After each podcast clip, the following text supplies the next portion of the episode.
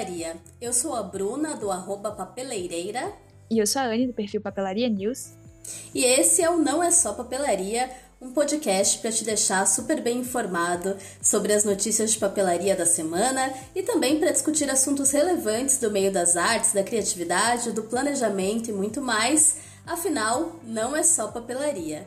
E já quero começar te lembrando de seguir a gente, dar aquelas cinco estrelinhas no seu agregador de podcast, onde você estiver escutando a gente, e também acompanhar o nosso trabalho nas redes sociais. A gente deixou nosso perfil do Instagram aí na abertura. E todo, toda sexta-feira, né, quando a gente publica o episódio, lá no Instagram a gente também publica um post com as fotos de todas as notícias, todos os produtos que a gente citou no episódio.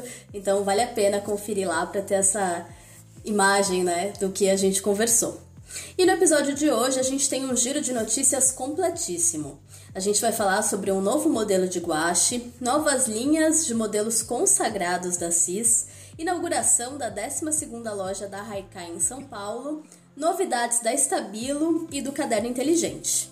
E além disso, no nosso segundo bloco, que é aquele em que a gente tem um debate, uma discussão sobre algum tema diferente toda semana, a gente vai falar sobre lettering, que é uma coisa assim que a Anne gosta pouco, né?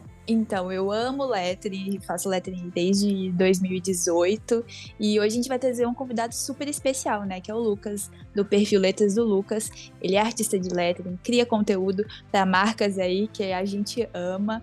A gente vai bater um papo com ele sobre como o lettering é, revolucionou o mundo da papelaria, né? Então acho que vai ser bem legal. É isso, convidado para lá de especial e vamos começar com o nosso giro de notícias.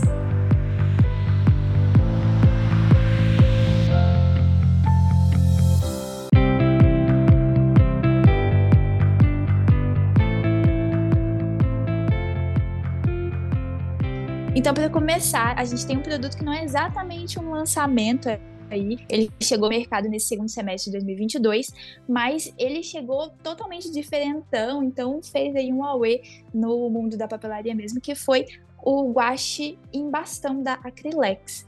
E assim, gente, ele é voltado para o público infantil, né, para os pais aí darem graças a Deus que não faz aquela melega com tinta, porque é um guache em bastão, que a embalagem é bem parecida com aquela cola em bastão, né, com aquele giz em gel, e aí você gira a parte de baixo para ele poder, para a criança poder usar, né.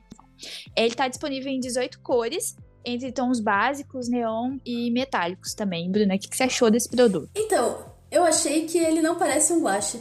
Porque tinta guache para mim é um negócio líquido, assim, mais viscoso, né? E esse é um produto muito legal porque eu gosto muito da textura desse produto em gel. Sim. Tipo aqueles marca-textos é, que o pessoal usa para marcar folhas bem fininhas, tipo da Bíblia ou do Vademecum, né? É, ele, ele tem uma textura ali mais pegajosa Sim. até, né? A gente pode dizer assim, em gel mesmo. É, então eu achei muito legal fazerem um produto desse focado para as crianças brincarem, hum. colorirem, mas não sei se o nome guache faz jus ao produto, sabe? Porque se você me falar que é um guache em bastão, eu ia achar que eles conseguiram fazer uma forma da tinta sair sem você precisar colocar o dedo ou o pincel, uhum. sabe? Alguma coisa para segurar, mas não que seria outra textura. É, na hora que eu pensei assim que você falou, eu pensei naquela cola que é líquida, que tem duas pontas, uma ponta dela é mais grossinho, tem uma ponta aquela de. cola plástica? É, não aquela cola da Léo e Léo que tem uma ponta fininha e outra ponta que ela é hum. mais larguinha. Eu pensei em algo de bastão assim, sabe? Que seria ainda líquido, mas desce para você passar. Eu também não achei muito cara de guache. É legal a proposta, realmente, para as crianças não fazerem aquela bagunça, porque seca super rápido. Você passa ali e logo ela seca, mas. Deixa a criança se sujar, né, gente? Vamos trazer isso aí de volta? Não precisa pois tirar é. isso da criança, tadinha. Porque até eu acho que é uma marca, talvez seja até. Não sei se é marca ou se é o, se o modelo também é, se, é, referido assim. A gente pode chamar de tinta a dedo. Não sei se lembra disso. Quando tava no prezinho, na caixinha vinha escrito pintura a dedo. E que era. Eu acho que até. Eu tô falando que é marca, eu não sei se é, tipo, ou só uma expressão que ficou famosa numa caixinha determinada. Mas tira essa graça da pintura a dedo, sim, né? Sim. Aquele negócio das crianças pintarem a mão inteira e colocarem na cartolina ou o pé, é. que é uma brincadeira bem clássica de pré-escola, não tem mais.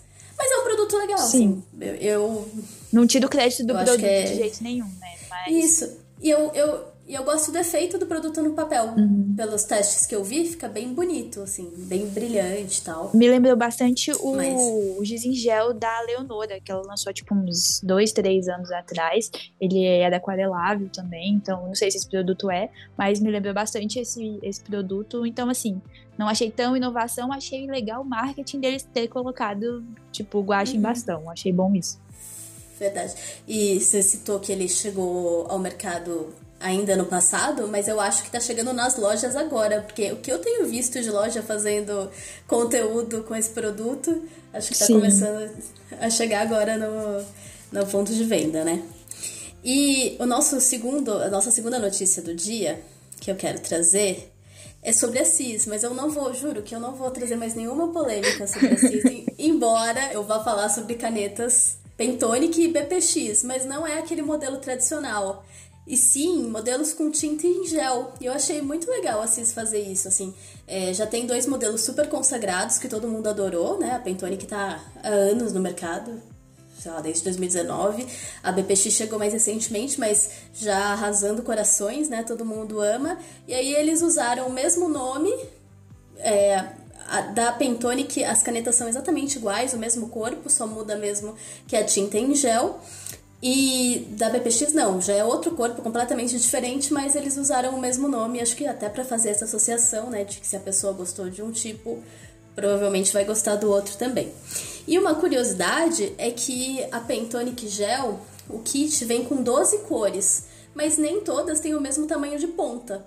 Então todas têm ponta agulha, mas é, das 12, 8, não, peraí, das 12, 6 tem ponta 0.7 quatro tem ponta 0.6 e duas tem ponta 1.0.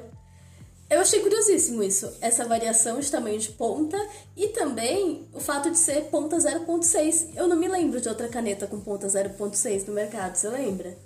Eu também não lembro e eu fiquei curiosa para saber se tem diferença entre essa ponta 06 e 07.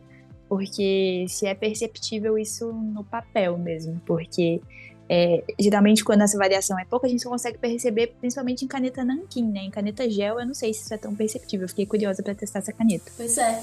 E aí, fiquei pensando também, por, por que, né, mudar, assim? É, fiquei viajando aqui pensando em explicações de por que não fazer todas. A gente reclamou que eles só faziam o ponto 0.7, é. fizeram 0.6, desceram um ali pra Exato. falar que é diferente. Mas eu, eu acho que eu pensei numa explicação que talvez seja real, assim. É, a viscosidade da tinta talvez cada pigmento de cor dê um resultado diferente ali quando mistura com a base e a viscosidade fica diferente. Então você precisa de tamanhos de ponta diferente ali para fazer o sistema esferográfico dar certo, né? Faz sentido. Rodar a, Faz sentido. A esfera rodar. Não é, essa questão da viscosidade realmente faz sentido, né? Eu, como engenheira química ali, posso, posso falar nessa questão mesmo. Porque cada pigmento ali precisa de uma quantidade de azul, amarelo, é, vermelho, né? para poder rodar. Então faz muito sentido. Ah, isso. que bom. Que bom, fico feliz que você tenha dado o seu aval técnico para minha viagem. que bom que faz sentido. É, aí só para arrematar, é, pelo que eu pesquisei, esse kit com 12 sai em média por 65 reais e a unidade por 6 reais. E da CIS BPX, é, todas têm ponta 0.7 milímetros. A unidade está saindo mais ou menos 7 reais. E eu não encontrei o kit. Então são oito cores disponíveis. Se você quiser as oito, você precisa comprar todas individualmente. E a segunda, aliás, a segunda não, né? A terceira notícia que a gente tem nesse quarto episódio do Não É Só Papelaria é sobre uma papelaria, uma loja. Acho que a gente não trouxe ainda notícias sobre é, lojas, sobre papelarias físicas. E a Haikai está abrindo a 12 loja aqui em São Paulo. A Haikai é uma rede de lojas super conceituada, assim. Eles começaram ali no bairro da Liberdade, até pelo nome, né? Já dá pra ter essa noção, né? A Liberdade é um, é um bairro com colonização japonesa aqui em São Paulo e são cinco lojas só ali na Liberdade. Inclusive a loja Conceito, que fica na rua Tomás Gonzaga, que é super legal, assim, é uma loja gigantesca, tem um cantinho só do caderno inteligente. A Haikai tem uns displays de caneta, assim, com uma variedade absurda. Assim, é uma loja que acho que trabalha com todos o, todas as marcas possíveis. É incrível. E aí eles têm essas cinco lojas na Liberdade, são seis lojas em shoppings de São Paulo, em várias regiões, e tem uma loja também no aeroporto de Guarulhos. Então, acho que está se tornando uma das maiores redes de papelaria do país, sem dúvida. E aí, uma coisa que eu acho legal da Recai que eu queria destacar é que eles têm uma coleção exclusiva da Pentel. É uma, coleção, uma coleção de lapiseiras Sharp, que são aquelas clássicas né, da, da Pentel, as em tom pastel. É, são três cores de tons pastel, só vendem lá. Eu achei muito curioso, né, esse, essa é, estratégia, né, essa parceria. E queria saber o que, que você acha disso, Anne. Eu queria só complementar que o Lucas também, o nosso convidado, tem um kit exclusivo com a Pentel e a né? Ele também fez uma seleção ali da brush pen, da sign pen, com uma apostila de lettering, tudo é bem legal. E eu acho, eu falei isso nas caixas de assinatura, então repetirei aqui novamente, que eu acho muito legal essa questão de trazerem produtos exclusivos, porque torna aquilo, aquela loja única, entendeu? Então, assim, é uma coisa que eu apoio demais. Eu falei assim, ah, às vezes não dá para fazer questão de produção, não sei o quê. Tá aí Haikai com três cores diferentes de lapiseira para 12 lojas. Sim, são 12 lojas, mas dá para fazer, né? Então, Haikai provou meu ponto que dá para fazer parceria e exclusividade com marcas grandes. Sim, verdade. É, e acho que até essas marcas é, que não fabricam, né? Essas marcas. No, no caso da Pentel, ela importa ela própria, né? Não que ela uhum. contrate alguém para fazer, né? só que vem de fora, vem do Japão. É, acho que tem até uma questão, né, de às vezes trazer em pouca quantidade, e aí o que, que você faz? Que estratégia você vai usar para conseguir distribuir isso?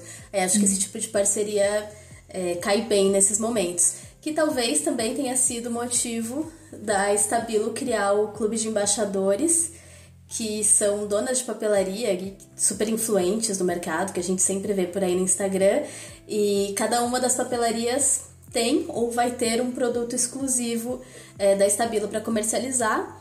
A Artpel tem um kit de canetas PEN 68 metálicas, um estojo lindíssimo. Maravilhoso. E a, e a papelaria Unicórnio tem um modelo exclusivo do marca-texto Estabilo Boss Mini, que são com. Ai, qual é o nome? Deixa eu ver aqui. Aqui. Mini Sweet Friends, que eles têm desenhinhos de docinhos. Um é um pirulito, o outro é uma pipoca, o outro é um. É, um bolinho, enfim. Uhum. É, é, fofo.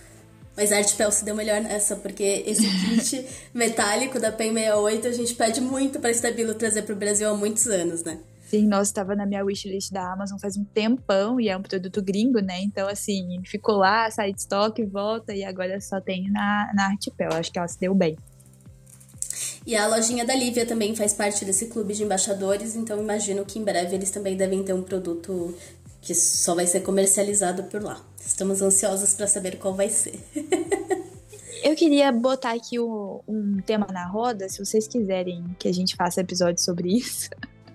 Comentem aqui. É, das marcas é, de papelaria trazerem embaixadoras lojas para os seus produtos. A gente viu isso com a Stabilo, a gente viu isso com a Maped e também o Caderno Inteligente, né? Ele tem os embaixadores criadores de conteúdo, mas também tem as embaixadoras é, lojistas, né? E se vocês quiserem, a gente pode trazer esse assunto aí também.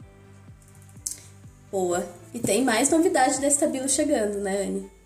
Pois é, a Stabilo anunciou essa semana pra gente uma edição especial, né, exclusiva aí com a artista Ju Chini ou Chine, meu alemão tá meio fraco nesse momento, mas ela é uma artista alemã que eu dei uma pesquisada um pouquinho sobre ela e ela faz ali uma combinação de pintura abstrata com escultura, é, com trabalhos de realidade aumentada. Ela foi uma das primeiras artistas aí a misturar a questão do NFT, da inteligência artificial, com também aí a realidade aumentada, achei bem legal. E aí a Stabilo traz essa edição exclusiva limitada com quatro cores da Stabilo Boss, né, do tom pastel. E assim, gente, achei maravilhoso. gostaria de colocar aqui o meu, a minha resposta de design, né? Porque eu achei muito aquela pegada, não sei se vocês conhecem o estilo Memphis, que é um estilo dos anos 80, que ele tem bastante cor de contraste, muita forma geométrica ali. Ele veio bastante nesse estilo. Eu gostei, queria saber, Bruna, se você compraria um kit só porque ele tem embalagem diferente. Não. Próximo. Não, aí, eu, eu, ia, a gente eu ia ser muito hipócrita se eu dissesse que eu amei esse kit, que eu ia comprar só porque tem é diferente o corpo, né? Eu faria diferente. Eu compraria esse kit e venderia as minhas é, normais. Sim. Pra eu ficar só com esse. Porque não precisa de duas canetas. Não preciso. Isso. Mas eu gostei mais desse do que a normal. Se quando eu fosse comprar eu tivesse a opção desse com designer diferente, design diferente e o outro normal, com certeza eu optaria por essa. É, mas já tendo, né, o normal, eu não compraria só por isso. Mas eu acho muito legal. Eu acho muito legal as marcas investirem nisso, especialmente com artistas, né? É, é, um diferencial mesmo. E volta na questão também que eu falei no episódio passado das caixas de assinatura: fazer parcerias com artistas, trazer produtos com design dos artistas. Então o Estabilo está ouvindo a gente. Tá ouvindo a gente? Não tá, mas lá está atendendo os nossos desejos, porque isso não foi só eu que falei, aparentemente.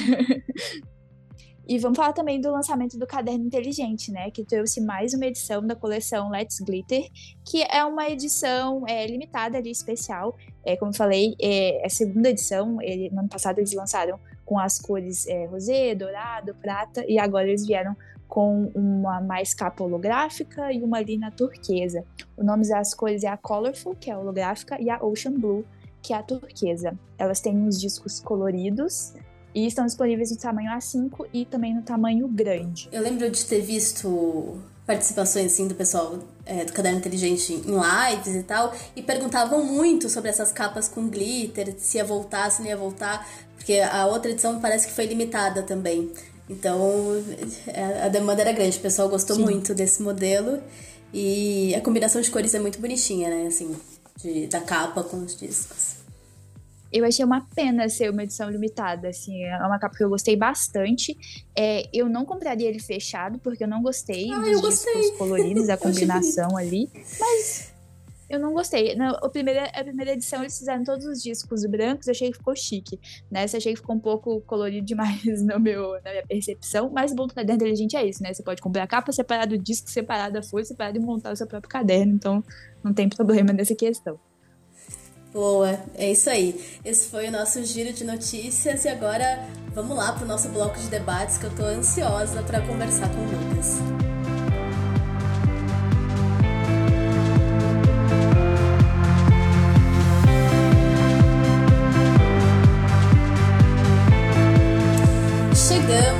Nosso bloco do tema da semana, em que a gente sempre traz um assunto relacionado ao mundo da papelaria para a gente debater. E nesse quarto episódio do Não é Só Papelaria, o nosso tema é lettering e a gente está muito feliz de poder contar com a participação do Lucas Medeiros, do perfil arroba Letras do Lucas no Instagram. Muito obrigado por participar com a gente, amigo. Ai, obrigado eu. Eu que agradeço, é uma honra participar desse projeto tão lindo. A gente quer uma papelaria sempre adora estar dentro, né, de tudo que acontece aí e vocês trazem as novidades tão bem, né, faladas aí, tão bem explicadinhas. Ai, uma delícia participar de todos os projetos. Então, muito obrigado pelo convite, meninas. Espero que seja agradável para nós e para quem estiver ouvindo também. É isso, tenho certeza que vai ser ótimo. E para apresentar o Lucas aqui para o nosso público, vamos ver. Vamos ver se eu acerto tudo. O Lucas é arquiteto, artista de lettering, é, influenciador. Eu ia falar Studiogram, mas não é exatamente Studiogram, né? Influenciador, também produz conteúdo para várias marcas, muitas coisas do que a gente vê em algumas marcas aí famosonas de papelaria saiu das mãos dele. que mais? Esqueci de alguma coisa? Sim, tem mais coisa nesse currículo Cora aí. Vamos lá, eu sou técnico em administração, técnico em design de interiores, técnico em edificações. Arquiteto quase lá, estou no último semestre de arquitetura e por isso o meu perfil até que se encaixa aí no perfil Studigram, porque eu ainda posto um pouquinho da minha rotina como estudante, não é o foco, mas acaba assim invadindo um pouquinho do meu conteúdo. sou artista de lettering e também nas horas vagas sou fotógrafo, né? Já exerci como uma profissão aí autônomo, mas também fotografia é uma das minhas áreas de atuação. Então você acertou bastante, assim, uns 80%. Eu tô bem pouquinho. Sabe bastante, mas é que eu não gosto muito disso, eu acho, também nas minhas redes. O meu foco é bastante na arte mesmo ali, e o restante acaba ficando em segundo plano, jogo aqui, olha um pouquinho, mas não falo tanto assim sobre o restante. E eu vou puxar um saco aqui também, porque o Lucas é um dos maiores criadores de papelaria aqui do Brasil, né? Vamos combinar? Trabalha com muita marca legal, então a gente trouxe uma pessoa aqui de muito peso para agregar aí no nosso assunto. E conta pra gente como que você começou. Acho que não sei se são dois caminhos que se cruzaram, mas queria saber tanto como você começou a produzir conteúdo para o Instagram, como como você conheceu o lettering. Ah, é legal. É, é um caminho bem, bem linear até, digamos assim. É, eu comecei lá em fevereiro de 2018. Meu perfil se chamava Bujo do Lucas. Portanto, eu falava muito sobre bullet journal, né? Foi um, um método que eu encontrei, descobri aí na internet para me organizar para a faculdade de arquitetura, inclusive.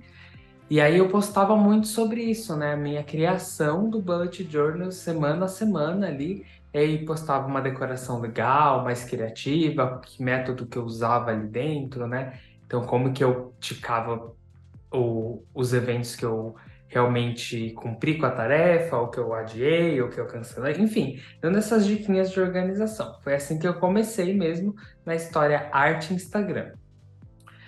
Aí eu comecei dentro do Bullet a fazer arts lettering, né? Porque também com as influências de algumas pessoas que eram ali pioneiras do, do negócio, do movimento lettering Brasil, né? Como a Aline Albino, ou Marina Viaboni, e aí eu que segui o perfil delas e comecei a me arriscar ali numas artes mais elaboradas dentro do Bullet Journal.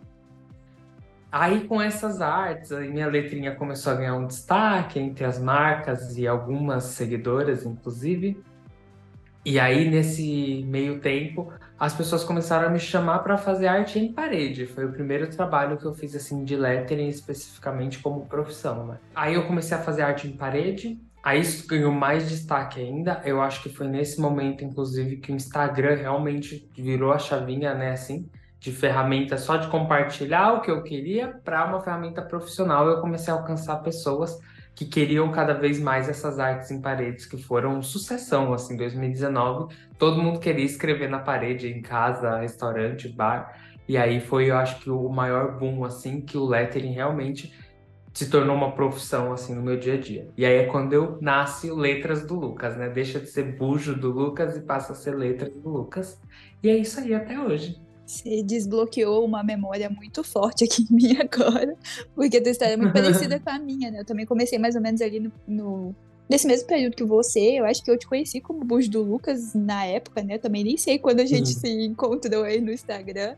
Mas também foi todo esse percurso de começar o, o lettering é, com o bullet journal, que a gente encontra mais ou menos junto ali naquele começo, e depois seguir aí pro lado é, mais artístico do, do lettering mesmo. Então, desbloqueou minha memória muito boa do início. E como tudo. você bem falou, né, Lucas, o lettering foi uma, uma febre, assim, absurda que mudou o mercado de papelaria, né?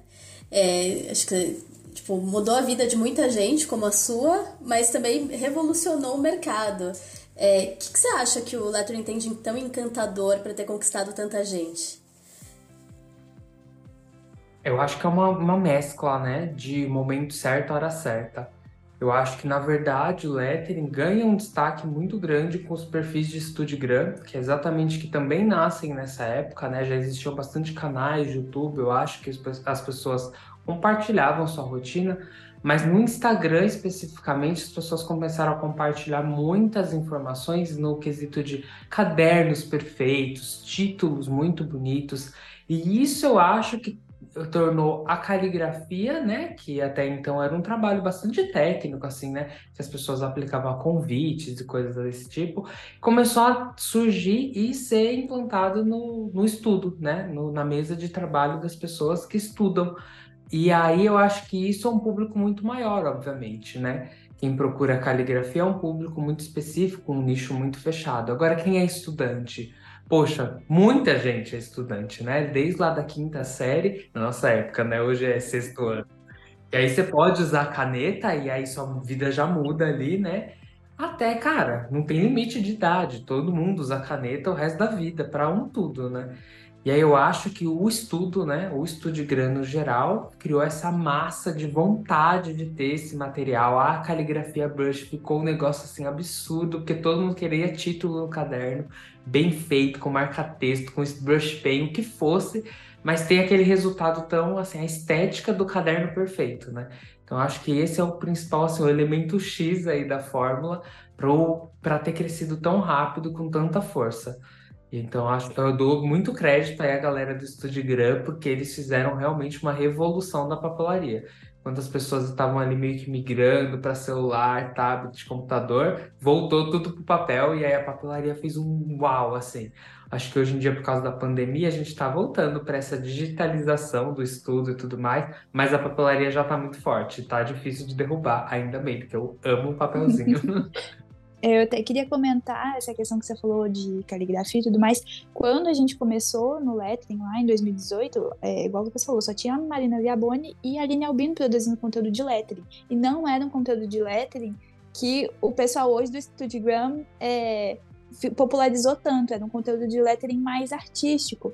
Então a gente tinha ali o lettering para aplicar em campanhas publicitárias, capa de livro, é, parede, que o Lucas é, falou também, é, e também trabalhos mais artesanais, como fazer, o Lucas também faz, né, personalização, ele faz aí, tá em shopping fazendo lá lettering ao vivo pessoal, então assim, o lettering antes era muito isso, e aí, com a galera do Studigram, e antes era até muito difícil a gente achar material, né? É, tipo, brush pen, essas coisas não existiam naquela época. Chegou o Studigram, revolucionou tudo isso, e aí a gente conseguiu é, popularizar mais o lettering. Acabou, eu não sei se eu vou colocar isso aqui, mas se perdeu um pouco do lettering artístico e foi mais para a questão estética, visual ali mesmo, dos cadernos bonitos. Sim, eu, eu tenho uma questão que pode até ser para vocês dois, porque vocês dois são artistas, né?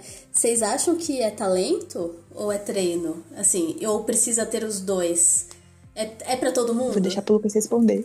Essa pergunta me deixa um pouquinho revoltada, foi mal. Ah, uma coisa que eu sempre falo, né? Não, não, eu não acho que é talento, assim, né? Eu acho que a palavra talento, na real, meio que menospreza até, né, o trabalho da pessoa, o histórico dela, porque é bastante, é mais afinidade, né? Eu acho que você se torna muito bom naquilo que você tem afinidade, que você gosta. É aquela história de fazer com amor, sabe? E eu acho que isso ajuda muito a, a evoluir mesmo, né, naquela arte, naquela técnica, e seja, sabe, para música, para fotografia. Então, assim, é treino, né? É treino, querendo ou não, você desenvolve, desenvolvendo a técnica, isso vai te vai te tornar um profissional melhor. Obviamente que a gente tem predisposições, né? Biologicamente falando mesmo, né? Então, uma pessoa que tem um tom de voz tal, ele consegue desenvolver melhor tais notas. Então, ela vai cantar melhor naquela área de conforto dela ali. Então, na hora de escrever, então, quem tem uma coordenação mais fina realmente tem uma facilidade. Mas quem também não tem aquela coordenação, ele consegue desenvolver. Então, acho que assim, é uma questão muito de treino, exercício e, mais do que tudo, afinidade. Gostar daquilo e, portanto, né, pôr seu tempo em cima daquilo. É, então, talento é uma palavra que eu não costumo usar muito, porque eu realmente acho que ela meio que rebaixa todo o esforço da pessoa. É como se você, tipo, nasceu, saiu do útero e pronto, tá fazendo aquilo perfeitamente. E a gente sabe que não é assim. É, o Lucas resumiu bastante a minha ideia, e eu falo também que é dedicação, né? É isso que ele, que ele falou. A partir do momento que você gosta, você se dedica àquilo, é, você persiste. Você não, quem não tem dedicação não, larga a mão e não vai para frente. Então eu acho também que é essa questão de dedicação, treino, afinidade e dom, talento aí no, acaba desmerecendo todo os anos de treino que a gente testou, que a gente treinou, todos os cadernos ali que a gente preencheu fazendo é, pra cima pra baixo grosso, sabe? Tipo assim, muita ponta de brush pen que foi pro saco por causa de, de a gente não saber usar. Então acaba que desmerece um pouco essa parte. Eu nunca saí do sobe fino, desce grosso, gente. Perdão. Bru, dá a sua opinião também, então. Se você quem parou aí, por que, que você acha que isso aconteceu? Você acha que faltou técnica, ou faltou treino, faltou tempo de dedicação? Não, Ou você acha que realmente é uma questão de coordenação fina que você precisa desenvolver? O que que acontece? eu concordo completamente com o que você disse, que é afinidade. Você tem que gostar bastante de fazer, né? E pra ser persistente naquilo. E eu acho que o meu caso é que eu não gosto o sufici... nun- nunca gostei o suficiente, sabe? Assim, pra me dedicar para isso. Eu super concordo que não é talento. Assim, é... uma coisa que eu faço bem é escrever. Eu sou jornalista e tal, sempre na escola eu escrevia boas redações, até por isso que eu fui pro jornalismo. Só que redação também é, é treino.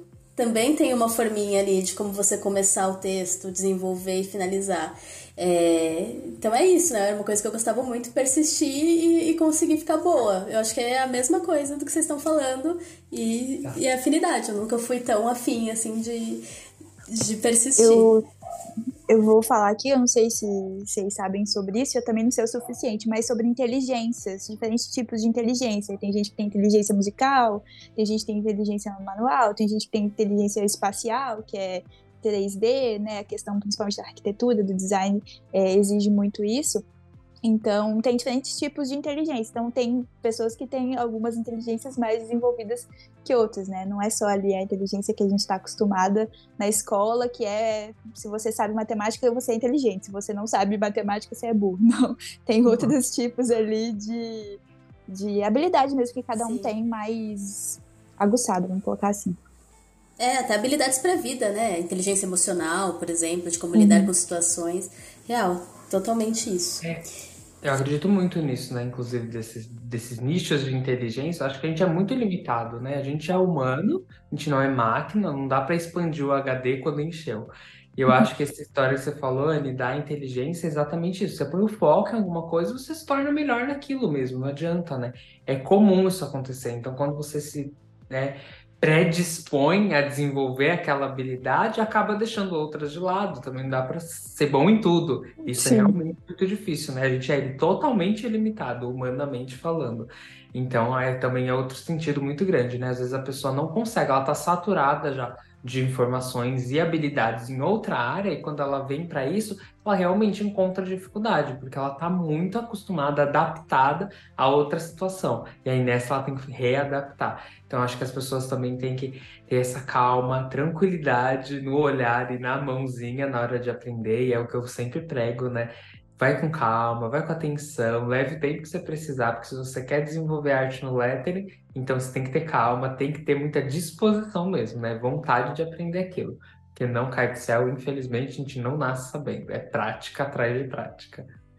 E eu acho que foi muito uma questão que você falou também, é, só para complementar, é, muitas pessoas chegaram no lettering, né, pra gente retomar ali aquele assunto do porquê o lettering chamou tanta atenção, para poder ter essa válvula de escape mesmo. A gente tá doido ali com aquela correria, e de repente você tem que parar para poder saber qual exatamente a pressão que você vai colocar na brush pen, inclinação, é, parar para escrever, para é, fazer uma sombra e tal. Então, realmente vai ali para aquela parte mais artística de você fazer uma terapia, de você parar e estar presente, né, para poder fazer Uhum. aquilo. Então, eu acho bem legal por isso também.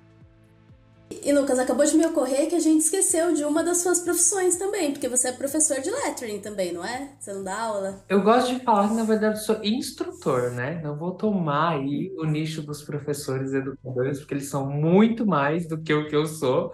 Eu repasso o que eu sei de uma, da melhor forma que eu posso, né? Não sou um docente, não sou aí, né, um pedagogo, mas me esforço, eu juro que eu me esforço bastante. Então vamos, vamos me chamar, sei lá, de instrutor, workshopper. É, é isso. Eu não dou aula, não ensino nada, né? Eu repasso o meu conhecimento. Aí vai da pessoa absorver da melhor forma que ela puder, porque eu tô fazendo o meu melhor, eu juro. Mas nesse, nesse ramo especificamente eu não tenho a técnica, né? Eu nunca estudei, nunca não posso me autodeclarar professor. E aí eu não gosto, inclusive, de fazer isso. Então foi isso aí, um wo- workshopper, um amigo que vai te repassar tudo que pode e que o tempo permite, porque é curto o tempo, né? Sei lá, três anos de aprendizado, tem que passar em uma, duas horinhas. É, é curto, é curto demais. e atualmente você tem algum curso que você está ministrando, algum workshop marcado, alguma coisa assim? Spoiler, vamos de spoiler então, que eu gosto e é, o povo Eba. gosta também. Eu tenho alguns aí já pré-meditados, tá? Já na verdade estão bem encaminhados, eu já dou spoiler aqui. São presenciais.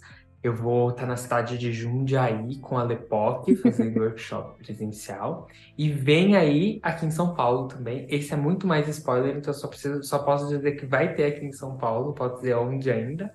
Mas sim, os cursos presenciais vão continuar. E online, me desculpem, mas eu não sou uma pessoa muito do online ainda. Eu sei que a pandemia toda trouxe aí uma enxurrada de curso online, a galera investiu pesado nisso, mas eu não me vejo ainda nesse nesse ponto, né? Tô aqui conversando com as meninas porque eu tenho uma troca, mas para mim ainda é muito difícil ensinar para o celular, né? O celular não tem dificuldade, o celular não tem perguntas para me fazer e eu gosto dessa troca, né?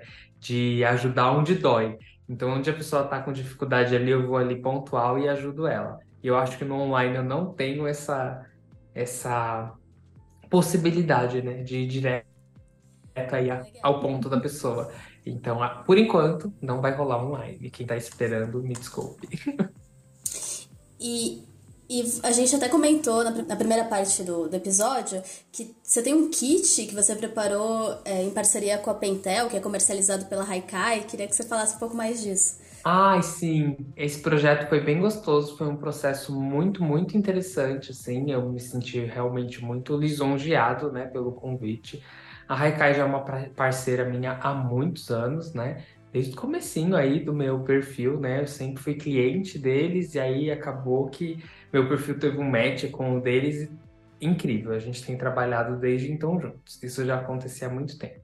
A Pentel, eu sou cliente há muito mais anos, né? As lapiseiras da Pentel famosíssimas aí. Então, desde o meu primeiro curso, eu já consumia os produtos da Pentel e realmente admirava muito. Até que um dia, eles, através da Haikai, é, propuseram que a gente fizesse juntos um, um material bem exclusivo mesmo, assim, diferente, para chamar a atenção do público mesmo. E aí a proposta foi, primeiramente, né, uma cartilha, simplesmente uma cartilha, que ajudasse as pessoas a usar aquela caneta, que é a Sign Pen, que ainda tinha um mercado, mesmo que com conhecimento, assim, as pessoas tinham um certo medo, né? A ponta de pincel assusta mesmo as pessoas, né? Ai, não sei usar essa ponta, então vou deixar de consumir só porque eu não sei. E acabavam nem tentando usar. E aí a cartilha foi o primeiro projeto e isso evoluiu. Falaram, é porque a gente não desenvolve um workshop através dessa cartilha, né? Para ensinar as pessoas ainda melhor presencialmente. Que, como eu disse, é a minha modalidade favorita, é presencial. Eu fiz interessantíssimo, eu amo, né? Vamos que vamos. E aí, em terceiro ponto, e aí foi assim, a cereja do bolo, né? A evolução do projeto. É, eles falaram, que você não monta um kit com as suas cores favoritas de Sign Pen? aí nessa hora, assim, ó, bum, explode a cabeça, né? Porque é muito legal, cara, quando você tem a possibilidade de trabalhar diretamente com o produto, ver sua carinha literalmente estampada ali em um produto e falar, olha, eu que escolhi, eu, eu tô é, indicando para você exatamente a cor que eu mais gosto. Isso é muito legal, né? No âmbito artístico, quem é artista vai me entender que cores é um ponto muito específico pra gente, né? Representa muita coisa, né? E aí eu coloquei ali as canetinhas das cores Sim. que eu mais gosto. Então, se vocês forem aí em qualquer unidade da Haikai ou site, vocês vão ver lá minha carinha estampada nesse kit de cartilha com cinco unidades da Brush Sign Pen. Então foi um projeto que, nossa, me levou lá nas alturas, assim, me senti bem realizado de trabalhar com uma marca que eu gosto tanto e num nível de personalização assim tão elevado que eu nunca achei que fosse ter essa possibilidade. E ah, é isso, é uma sensação muito boa. E esse kit, então, vem a cartilha e as canetas brushes, né, da, da Pentel. Exato. Na verdade, você adquire, né, a caneta, né, o valor, inclusive, se você comparar ao outro kit, que tem o mesmo número de caneta, tem o mesmo custo, né, e a cartilha você ganha grátis, né, ela é, é um brinde mesmo para você desenvolver melhor aí a coordenação com aquela caneta. É que me surgiu uma curiosidade de que se você precisasse montar um kit que não tivesse só canetas, outros materiais também, o que você colocaria? Vamos lá. Com certeza eu colocaria algum tipo de apagável, né? Seja lápis ou lapiseira. é, porque eu também prego muito a política do rascunho. Então, façam rascunho, façam estudos, não é só sair jogando a caneta no papel e já achar que vai sair o resultado final perfeito. Não é bem assim, né? Esse processo de rascunho é muito importante. Eu sempre falo para as pessoas: pensa antes, né? Rabisca, joga fora, faz do zero, né? Pensa e repensa para chegar na melhor versão ali do que você pode produzir. Então, com certeza, um lápis ou uma lapiseira e a borracha, óbvio, né? Quem risca de lápis tem que ter o direito de apagar. Uhum. Então, acho que lápis, lapiseira, a brush pen. E um papel. Um papel interessante também, eu acho que é muito necessário, né? Porque às vezes as pessoas acham que o papel é simples, né? A gente estava até esses dias num café da manhã entre amigos e surgiu o assunto de papel. E aí um dos meninos falou: Ah, para mim sulfite era tudo igual, né? E aí ele pediu um sulfite para namorada, ela falou: Qual que você quer? E aí, a minha amiga Letícia, inclusive, ela que me meio que deu um empurrãozinho para eu entrar nessa área toda aqui. E ela também entende muito, né, de papel. Perguntou para ele, mas qual você quer? 120, 180? E aí ele perdidão, tipo, ué, existe isso? Sulfite não é tudo igual? Então, eu acho que é interessante o papel também ser uma indicação do artista.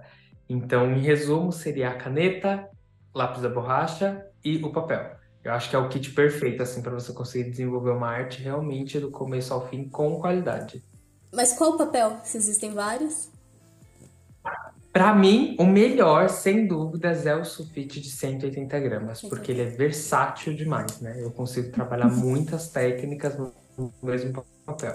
Então, seria um papel 180 gramas. A indicação, de material e a marca que eu realmente mais uso né, no meu dia a dia. São, então, papel Chamex 180 gramas, é sem dúvidas o que eu mais uso, né? Tamanho A4, eu acho muito versátil, consigo cortar e transformar em A5, fazer o que eu quiser com ele, o tamanho A4 é bem, bem presente aqui no meu dia a dia.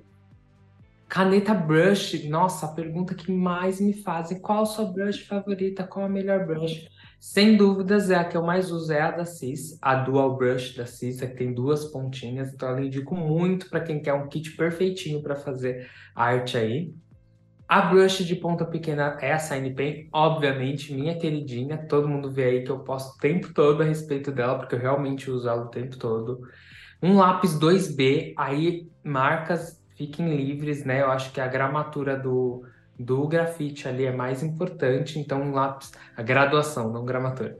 A graduação do grafite 2B é a mais importante e uma borrachinha plástica, aquela que não faz sujeira. A que eu mais uso é a da Pentel, aquela é, sintética verdinha, assim, né, branca com verde.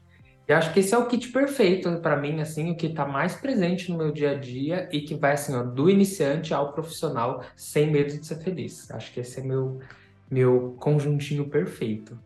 Posso soltar a polêmica aqui no meio? A gente falou muito de brush pen, né? Mas eu queria né, trazer para o Lucas também que lettering não é só brush pen. Você concorda, Lucas? Ai, concordo. Mas, let, mas brush pen faz, faz lettering. lettering. Isso. Brush pen faz lettering. E tudo, tudo faz, faz lettering, lettering, né? Você... E aí, mas é, aí eu eu volto até naquele ponto que a gente começou o assunto, né? Por que, que a papelaria estourou aí de novo e tal. Então, eu acho que esse estouro é, se deve muito ao Studio Gram, né? Todos uhum. esses perfis. E a Brush Pen. Sim. A Brush Pen foi uma ferramenta muito importante em toda essa revolução aí da papelaria. Sim. Eu acho que ela tem um papel muito importante. É minha queridinha, não adianta, assim. Eu amo mesmo escrever, caligrafar com ela, mesmo que seja fora daquelas regras básicas uhum. da caligrafia. E se transforma, acaba se transformando num lettering, né? Fugindo das regras da caligrafia. Então, acho que ela é uma ferramenta muito importante. E aí eu indico sempre essa da CIS exatamente pelas duas pontinhas dela, né? Que você tem a facilidade da brush para caligrafar e tem aquela outra pontinha durinha rígida ali que aí você também solta a mão, mais fácil ainda de controlar. Brush pen faz lettering, mas não é só ela, né? Então também não adianta se prender e falar, ai, não consigo usar brush, por isso que eu não faço lettering. Calma, não é para ter essa desculpa também, né? Então dá pra fazer com tudo. Tem muita gente que fala, ai, minha letra é feia, não sei fazer lettering porque minha letra é feia.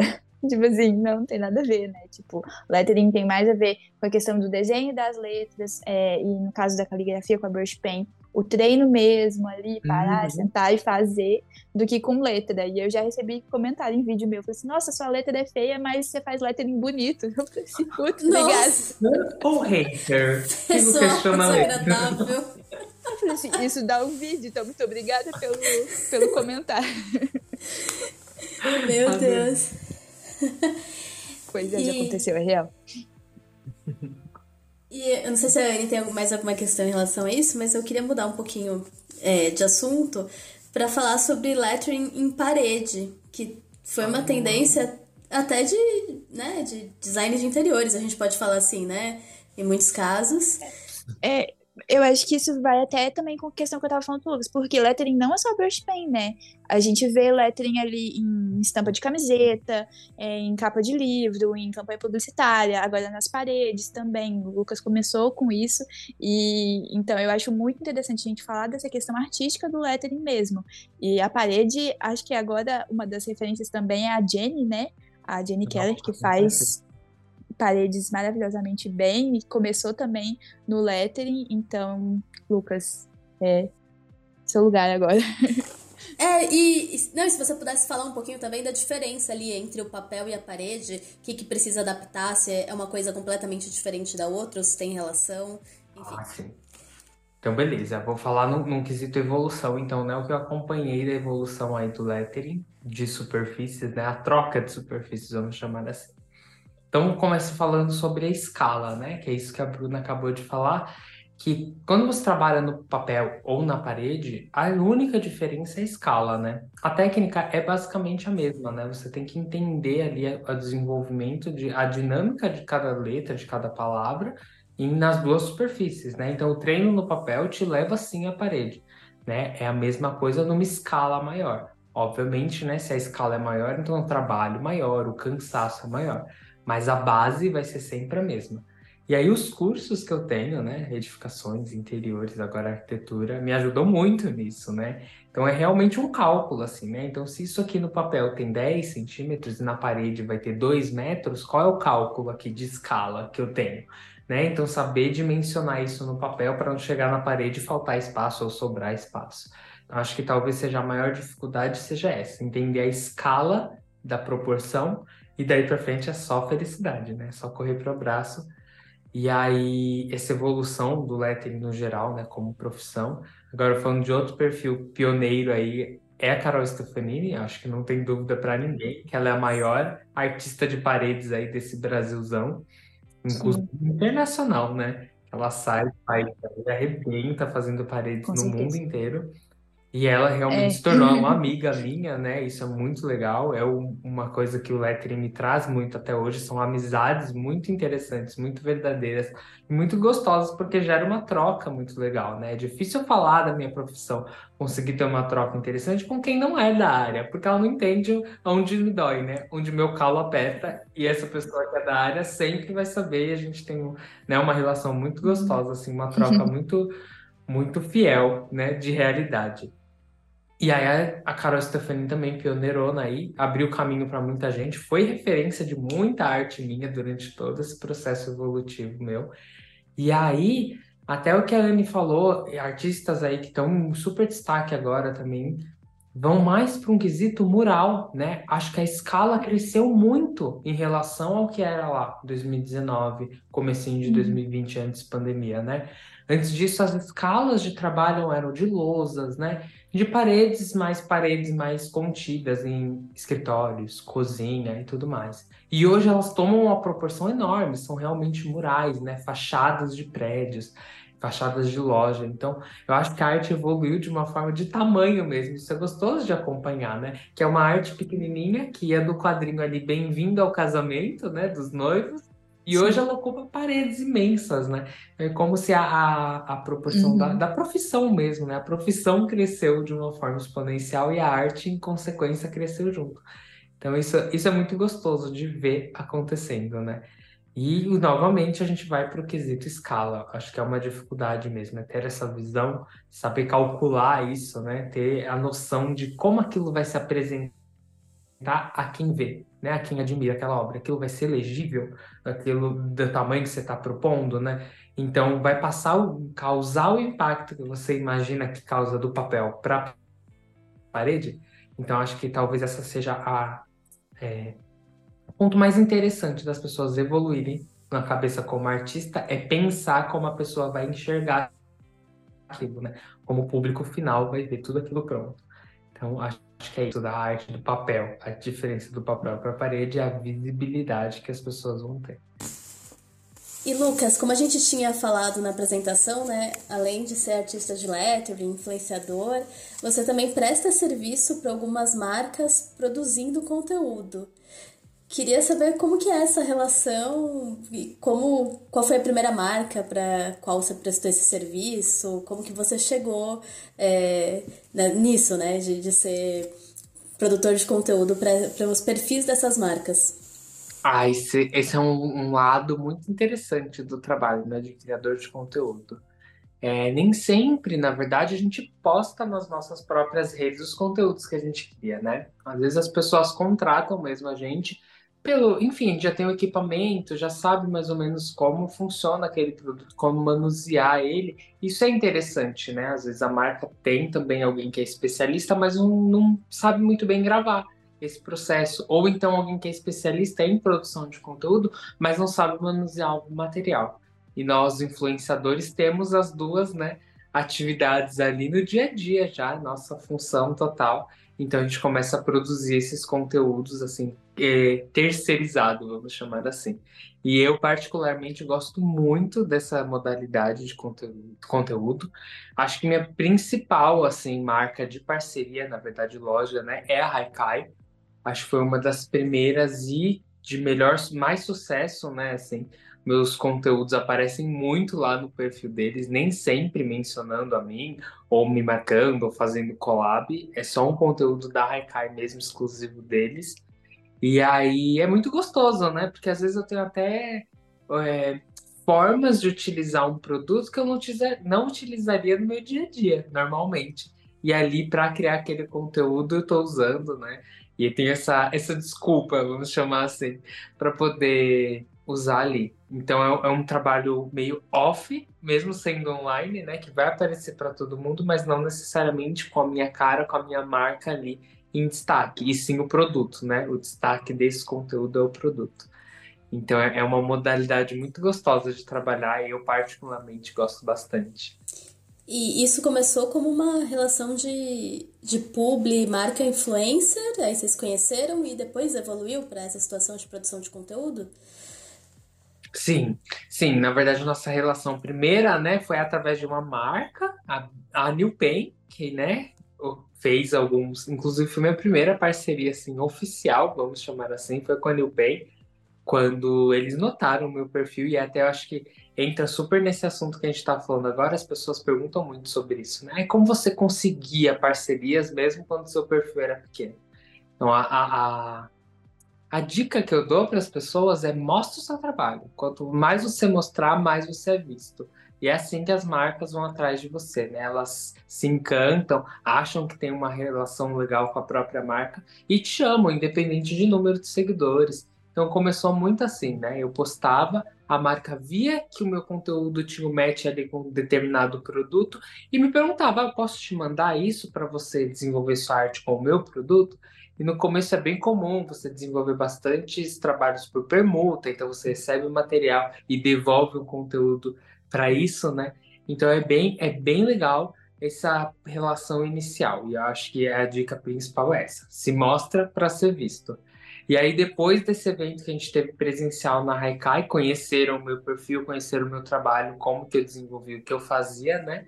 E aí surgiu essa proposta de, ai, vamos trabalhar junto, cria conteúdo pra gente, nosso Instagram precisa aí de, né, enxertar conteúdo ali, não precisa ser necessariamente no seu perfil é, e sim para o nosso mesmo. E aí daí começou e eu achei o máximo, eu até ofereço esse trabalho né, para outras marcas, e aí e desenvolve super legal, porque realmente é um negócio que eu gosto muito de fazer, assim, é bem, é um trabalho leve, que eu já tô acostumado, e é gostoso demais ver minha mãozinha aparecendo ali num perfil que eu gosto muito, é uma marca que eu admiro há anos, aí do nada tá lá um vídeo meu sendo um produto de divulgação, poxa, isso é maior satisfação, como artista, né, ver seu trabalho assim invadindo a plataforma de várias formas é muito, muito satisfatório. E além Eu disso, acho que esse assunto rende, né? Esse assunto rende. Não, é que eu lembrei de uma coisa que o Lucas também tem coleções dele em collab com as marcas, né? Teve com a Finideia, teve com o pessoal da Big Nunes, com a Merci. E aí também deve ser emocionante ver a sua arte impressa, né, na capa de um caderno, de um planner. Totalmente, totalmente. É muito incrível, é uma sensação muito louca, porque o lettering, inclusive, o digital é, acho que é um futuro aí para a maioria das pessoas, né? E eu comecei, eu fui bem assim, meti as caras mesmo, né? Parcelei um iPad, uma canetinha ali da Apple e falei, não, isso eu acho que vai me render, assim, eu vou conseguir. Eu tive o convite da Finideia, eu acho que foi o primeiro produto que eu produzi assim, né? Com a minha arte ali, inclusive assinadinho ali atrás, arroba letras do Lucas. E aí a gente desenvolveu a coleção Siga Seus Sonhos, foi incrível, ainda tinha umas meninas, né, super influenciadoras da papelaria. E é muito legal ver sua arte impressa, né, ali, uma tiragem grande, inclusive, né, no Brasil inteiro invadindo as papelarias. Isso aconteceu com a Siga Seus Sonhos. Aí depois, na sequência, veio essa da Big Nunes, que também foi muito legal. E principalmente porque tinha um custo muito acessível, né, Planner Big Nunes. Então, muita gente comprou, muita gente, assim, tem até hoje, inclusive, gente comprou, assim, de quantidade para poder usar várias vezes. E é bem legal essa, essa sensação. Merci foi uma das últimas, na verdade, né? Já é mais recente, essa foi no fim do ano passado. Também é muito gostoso. Ele desenvolveu aquele bloco square, né? Que fui eu que falei, ah, eu queria um bloco quadrado. É muito difícil de achar um bloco quadrado e eu queria muito desenvolver isso com vocês. Aí eles compraram a ideia na hora, assim, falaram, não, bora fazer, bora, porque é diferente, vai ser inovador. Fizemos muito gostoso e agora eu acho que a, a atual mesmo, né? É a Gravitando, que eu tô super ali, né, como designer de letras da Gravitando. A Gabi tem uma super criatividade que ela desenvolve os produtos com umas inspirações internacionais que, meu, funciona demais. E aí minha letrinha entra ali de comboio. e nossa, é muito bom ver. É, é uma, um acabamento muito diferente, assim, de tudo que eu já trabalhei até hoje. E a coleção é muito completona mesmo, uhum. né? Então tem o planner, tem o bloco, tem o caderno, tem o bloquinho to do. Então é muita coisa, assim. A tem adesivo, todo... né? Uhum, adesivos, muitos adesivos. Faz tempo, inclusive, que eu já faço arte para adesivo para Gabi. E nossa, é muito louco, porque é tipo uma enxurrada de letra minha, assim, para todo lado. É uma delícia. Eu chego no escritório e fico assim, ai, encantado que é muita coisa com a minha letra fisicamente, assim, né? Não é o mesmo que fazer no papel e tá pronto, né? É fazer o digital e daqui a pouco tem um montão feito pronto. É muito gostoso. E saber que vai estar na casa de todo mundo também, né? Que o pessoal vai, qualquer parte do Brasil pode ter alguma coisa com a sua letra. Sim, sim, minha arte, assim, ó, invadiu todas as casas, totalmente, assim, ó, epidemia de Lucas. Muito bom. E a gente já está chegando aqui ao fim da entrevista, do, da participação do Lucas. Foi muito legal, muito obrigada. E a nossa última pergunta, você quer fazer, Anne? É uma pergunta super fácil, né? é muito fácil. A gente quer saber, na sua opinião, qual é o futuro aí do lettering agora. Nossa, muito louco, né? Especular o futuro é um pouco difícil, né? Porque as coisas são muitos fatores aí. Por exemplo, se em 2020 você me perguntasse o futuro do lettering, com uma pandemia, né? Então a gente não sabe o que, que, que acontece aí. Mas pelo que eu vejo, né, pelo que eu já vivi e acredito que vou viver dessa forma, é o digital, né? Acho que o digital, como eu disse aqui agora há pouco, é, eu apostei bastante, né? Não tinha recurso, realmente foi uma aposta alta que eu fiz, né? Investi todo o meu dinheirinho ali em iPad, na caneta, que são produtos que têm realmente um custo elevado, né? Não é realidade de todo mundo, nem era minha, vou ser bem sincera. Foi real uma aposta assim do tipo, ah, eu vou comprar isso e vou ter o retorno, e ainda bem, deu tudo certo, o retorno veio mesmo, consegui até evoluir, e eu acho que o digital é muito forte, né? Porque as possibilidades da arte digital são muito grandes. A física nunca vai morrer, acho que vai ter sempre alguém com é, esse gosto. Eu tenho muito gosto ainda pelo papel, desenvolver, né? Fazer rascunho, fazer esse processo mesmo criativo no papel. Mas na finalização, a arte digital, acho que ela tem uma força muito grande, de produção principalmente, né? E ela alcança muita gente, é isso que a gente estava falando agora. A minha arte está aí no Brasil inteiro agora. E se eu fosse fazer uma a uma à mão, não ia, não tem essa, esse poder tão forte, né? Então eu acho que o futuro do lettering já se mostra aí, inclusive, a arte digital ela é muito forte. Eu acho que ela tende a crescer cada dia mais. Os artistas vão ser muito mais digitalizados do que físico, né? Vai ter ainda essa parte de processo criativo, que aí vai de cada um. Tem gente que começa a ter digital, uhum. alguns começam no físico e vão para o digital.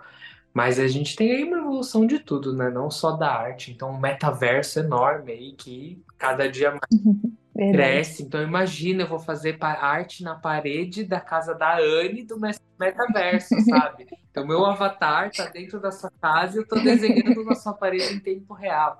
Então, eu acredito que tem muito disso para acontecer aí. Eu acho que a, a arte vai sempre evoluindo com a tecnologia e eu acho que o futuro é bem esse, assim, artes digitais para todo lado. Muito legal. Eu gosto desse futuro. Perfeito, tá ótimo. Muito obrigada, amigo, por ter separado um tempinho aqui para bater um papo com a gente e já tá super convidado para parte 2. Ai.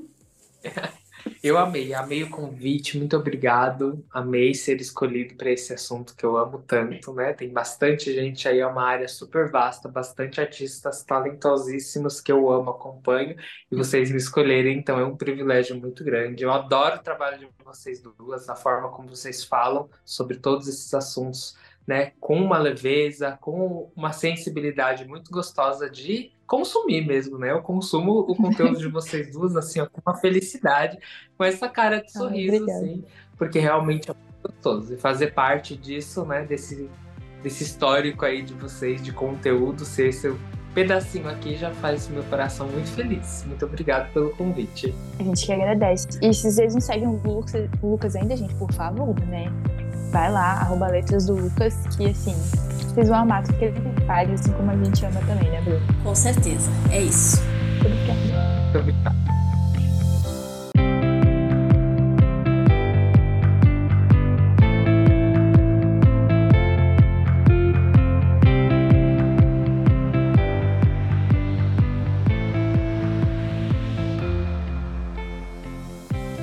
E agora, no nosso momento de recadinhos, a gente quer agradecer muito vocês que tiraram aí um tempinho para enviar mensagem pra gente, é, fazer um comentário lá no Instagram, mandar e-mail.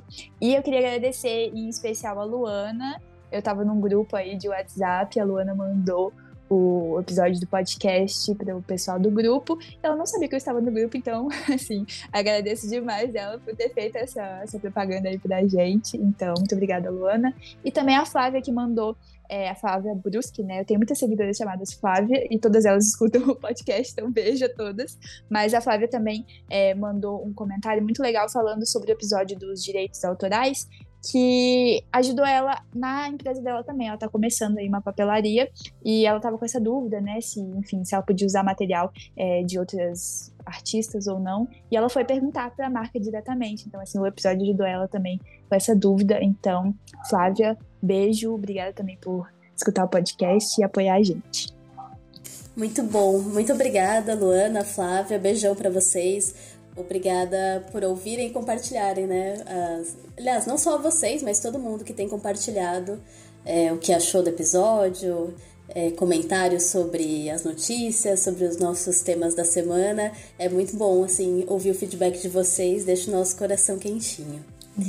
E chegando agora aqui no, no finalzinho do nosso programa, queria de novo é, ressaltar como é importante contar é, com essas opiniões de vocês. Então, só mandar e-mail pra gente no não é só papelaria podcast@gmail.com que a gente te manda beijo no programa seguinte, aqui no espaço de recadinhos. E também a gente pode é, colocar o seu assunto favorito em pauta de repente, ou se você quiser que a gente fique de olho em alguma notícia que pode ter passado pela gente, é só mandar que a gente está super aberta a essas sugestões.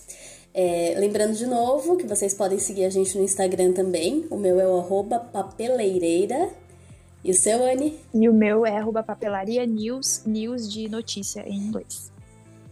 A gente publica o podcast toda sexta-feira e toda sexta-feira também entra lá no Instagram o nosso post da semana com todos os as fotos e informações sobre os assuntos que a gente discutiu no episódio. É isso, gente. Muito obrigada por estarem com a gente em mais um programa. Mais um Não É Só Papelaria. Um beijo e até semana que vem. Beijo e até a próxima.